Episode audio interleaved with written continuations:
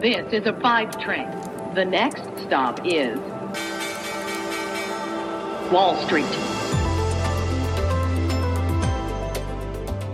Hallo zu euch nach Deutschland und herzlich willkommen zu Wall Street Daily, dem unabhängigen Podcast für Investoren.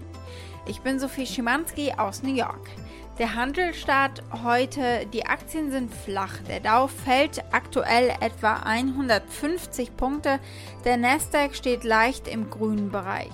Die Renditen von Staatsanleihen stabilisieren sich, nachdem sie gleich nach der FED-Entscheidung am Mittwoch gestiegen waren. Und die 10-Jahres-Rendite bewegt sich aktuell knapp über 1,55 Prozent.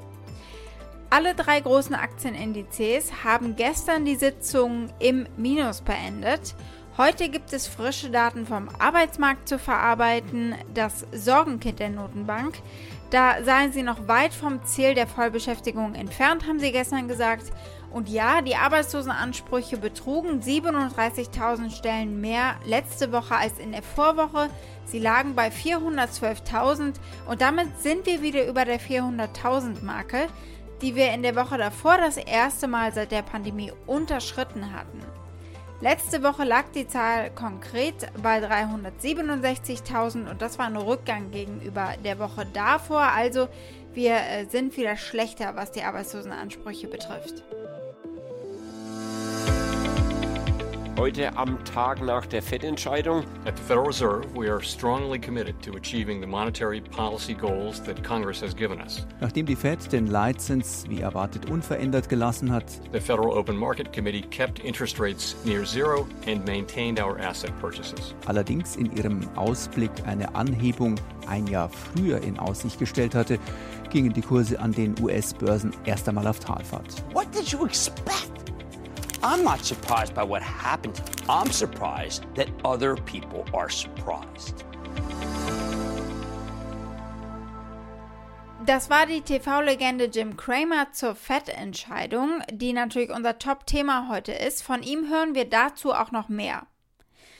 Die Themen heute. In ein paar Sätzen gucken wir nochmal auf das Notenbanktreffen und äh, darauf, was da rausgekommen ist, aber vor allem werden wir darauf schauen, was Anleger und was die Wall Street daraus machen. Und es sind sich nicht alle einig. Wir blicken als nächstes auf die Aktien der Energiekonzerne Chevron und Exxon. Da gab es eine gute Empfehlung von Morgan Stanley. Gute Nachrichten gibt es auch äh, für den Chip-Hersteller Intel. Da prognostiziert das Unternehmen selbst, dass äh, zehn wachstumsreiche Jahre bevorstehen. Unser viertes Thema ist ein etwas anderes. Es geht um Frauen in Startups und äh, wie viele davon eigentlich neu an der Börse landen. Die Aktie des Tages ist die vom deutschen Unternehmen CureVac, nachdem es einen ordentlichen Dämpfer gab, was die Wirksamkeit ihres Impfstoffs betrifft. Soweit die wichtigsten Themen der heutigen Ausgabe. Als Pioneer hört ihr die kompletten Folgen in unserer neuen App oder auf unserer Website thepioneer.de. Wenn ihr noch kein Pioneer seid, könnt ihr euch da direkt anmelden. Damit unterstützt ihr unabhängigen Journalismus und haltet unsere Angebote werbefrei.